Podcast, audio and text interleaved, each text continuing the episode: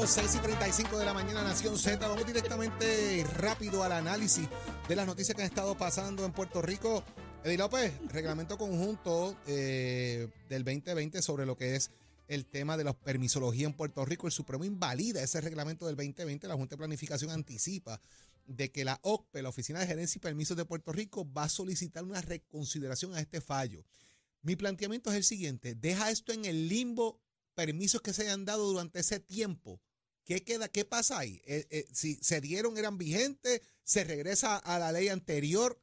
¿Qué pasa ahora que se impugna esto? Para empezar, Jorge, todavía no es final y firme porque tienen todavía la reconsideración, que es lo que trae el gobernador ayer en un comunicado.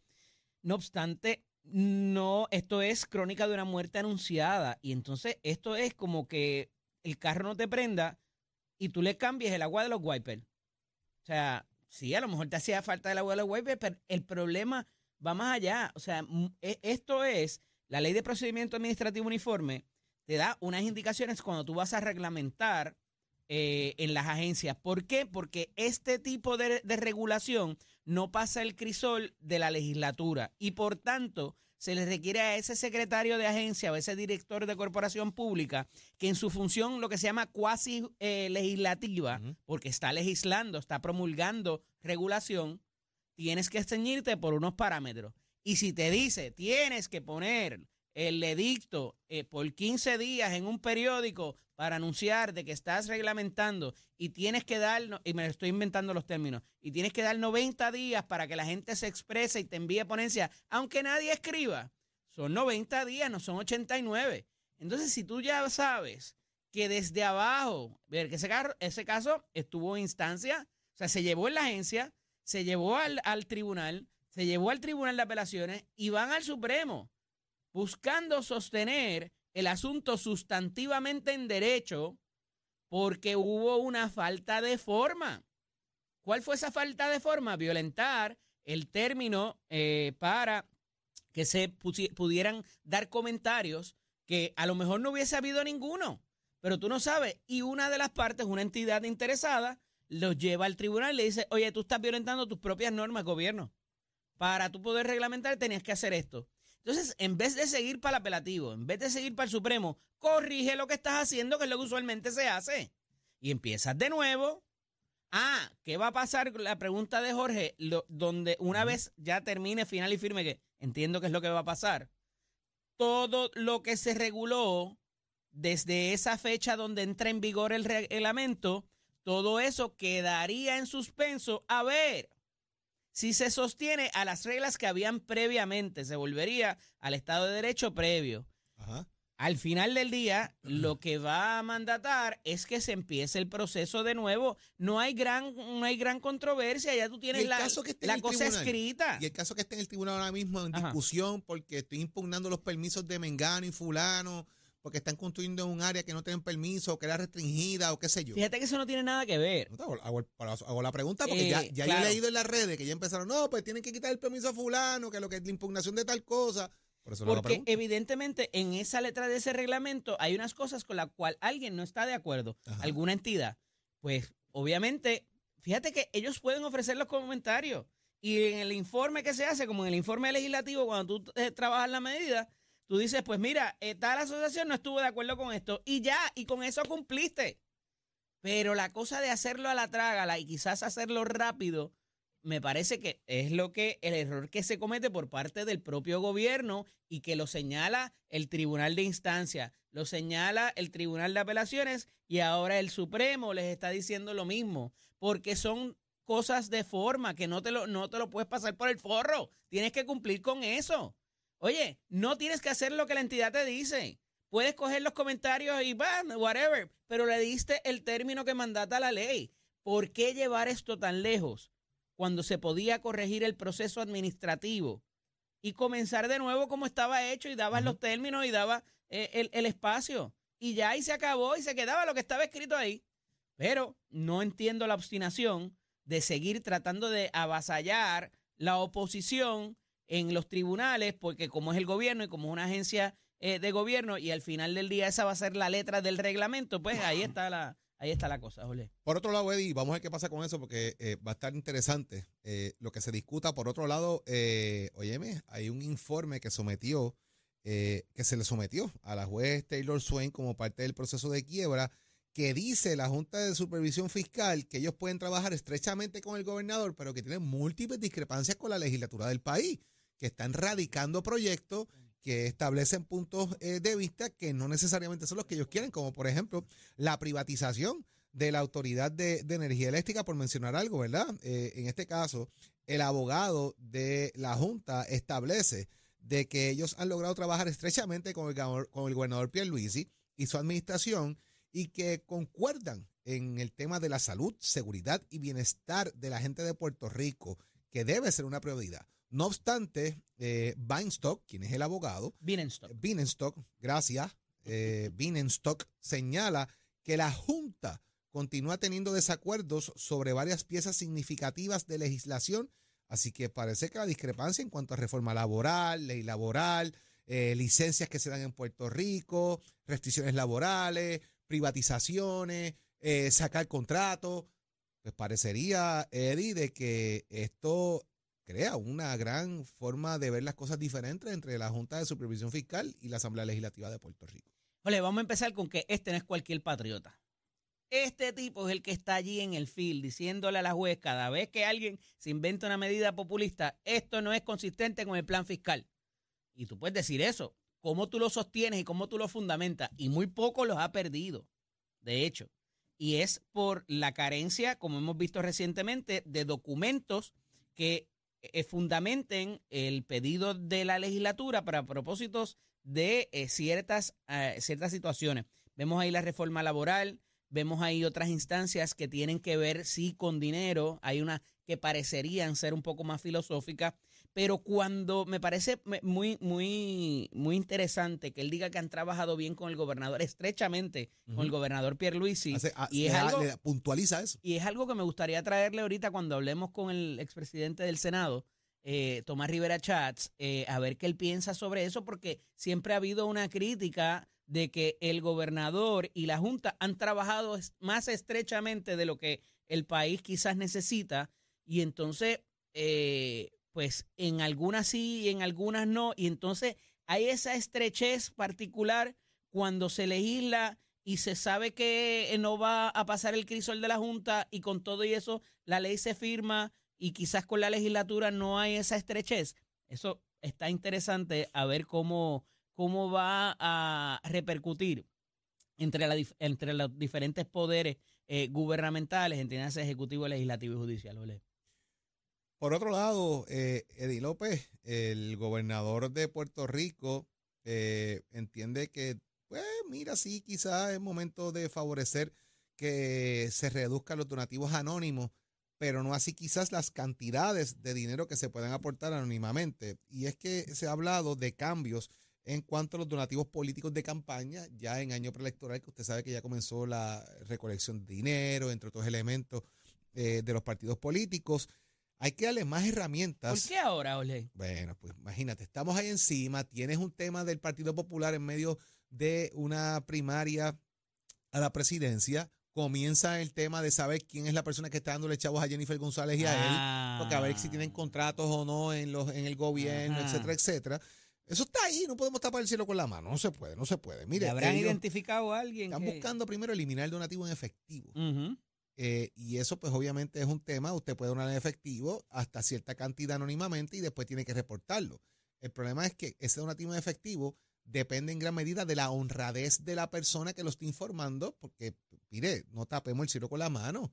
Es fácil de utilizar el donativo eh, de otra manera porque no tienes un tracto de ese dinero, ¿verdad? En cierta medida. Eh, también se, se pretende, Eddie, me parece que esto es bien interesante, cómo estipular si hay delitos o no con los PAC y los super PAC, que en la ley en Puerto Rico hasta dónde se puede dar garras para que haya algún tipo de delito, más allá de que esta persona favorece o no, por el tema este que se ha planteado de los super PAC de las campañas de Pedro Pierluisi, que ustedes saben que han estado bajo fuego eh, por, por- desde la campaña pasada y por señalamientos que se hicieron, etcétera, de donativos legislativos. Se pretende también que no se pase de 50 dólares el donativo en efectivo y que incluso ese donativo en efectivo de 50 dólares también se identifique, que se elimine el donativo eh, anónimo.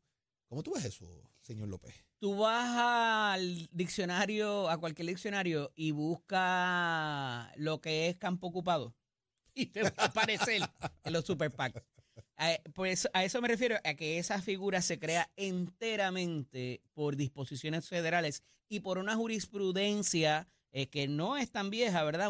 unos casos que se dieron que llegaron al Supremo de los Estados Unidos y se determina y que equiparar la, la libertad de expresión a lo que es la donación de dinero. Entonces me parece que reglamentar eso estatalmente, y hay estados que lo han intentado, pero al final del día la disposición federal, por la cláusula de supremacía que existe en la Constitución de los Estados Unidos, siempre va a ir por encima de las leyes de los estados y de los territorios. Así que me parece que por ahí está complicado meterse en eso. De lo demás, me parece que cambiar las reglas tan cercano al comienzo del juego siempre va a ser cuestionable y problemático. Y no parece haber un equal playing field, ¿verdad? De que estén jugando, eh, buscando jugar en el mismo campo. Eh, cuando eh, el, el partido o la figura que está en el poder está yendo a la reelección, evidentemente hay un asunto de que se le hace más fácil obtener las donaciones identificadas, porque él es el él o ella es el gobernador o gobernadora, eh, pues evidentemente está en una posición presidencial, por llamarlo, o gubernatorial, como lo quiera usted decir.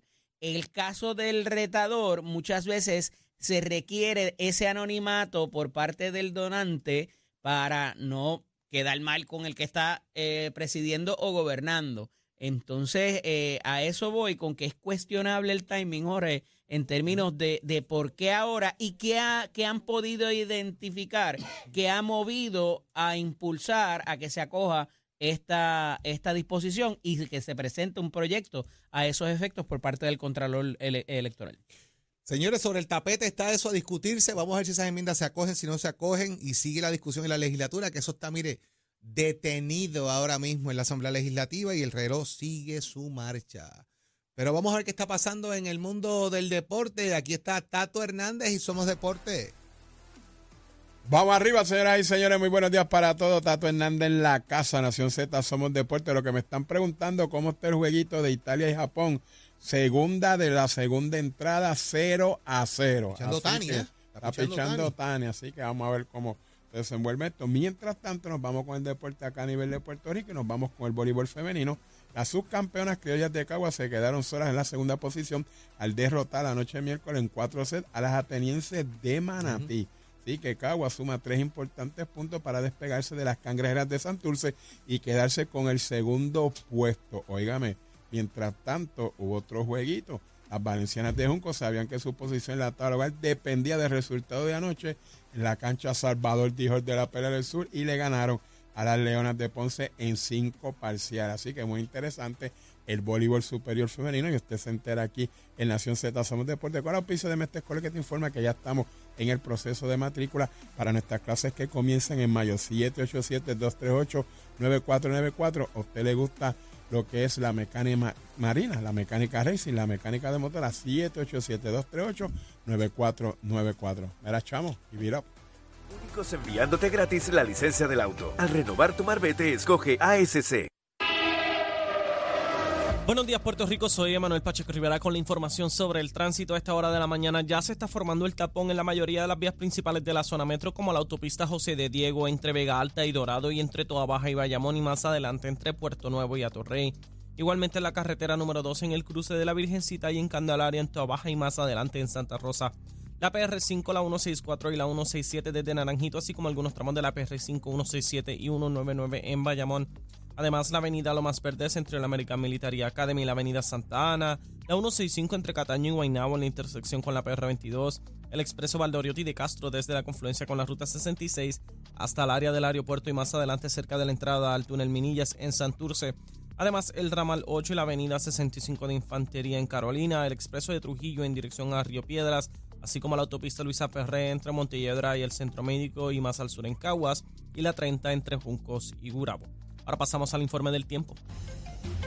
El Servicio Nacional de Meteorología pronostica para hoy un aumento en los aguaceros en la región debido a la llegada de un frente frío. Tampoco se descarta el desarrollo de tronadas aisladas. Las temperaturas máximas fluctúan desde los bajos a medios 70 grados en las zonas montañosas y en los bajos 90 grados en las zonas costeras. Los vientos estarán del sur, pero al llegar a la noche se tornarán del noroeste de entre 15 a 20 millas por hora. Hasta aquí el tiempo, les informó Emanuel Pacheco Rivera. Yo les espero en mi próxima intervención aquí en Nación Z que usted sintoniza por la emisora nacional de la salsa Z93. Jorge Suárez. La fiscalización y el análisis de tus mañanas de lo que ocurre en y fuera de Puerto Rico comienza aquí en Nación Z. Saudi Rivera. La verdad con un análisis serio y responsable. Y Eddie López. Levántate que el despertador te está velando y te agarra el tapón. Nación Z por Z93.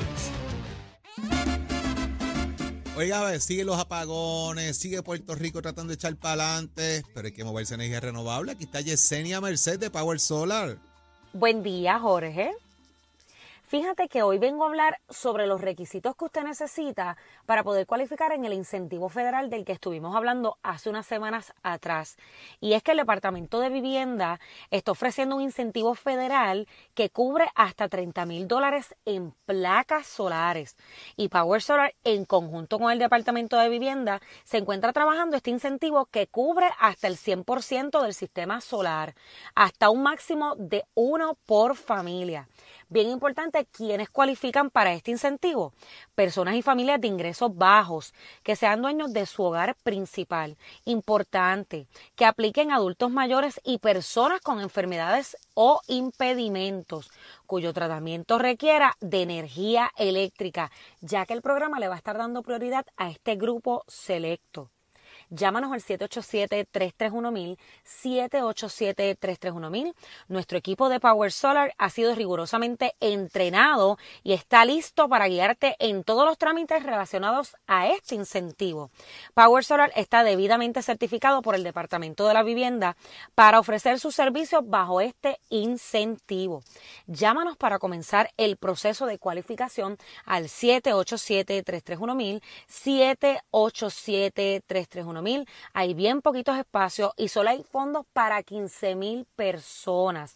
Aprovecha esta oportunidad, disfruta de este incentivo y obtén tu sistema solar con Power Solar. 787-331-1000, 787-331-1000, Power Solar. Jorge. Ahí está, gracias Yesenia, lo escuchaste. Power Solar es el momento de hacer ese cambio. 787-331-1000, Power Solar. Próximo, no te despegues de Nación Z. Próximo. Lo próximo Puerto Rico es el expresidente del Senado y portavoz del Partido Nuevo Progresista en el Senado de Puerto Rico, Tomás Rivera Chats, aquí en Nación Z.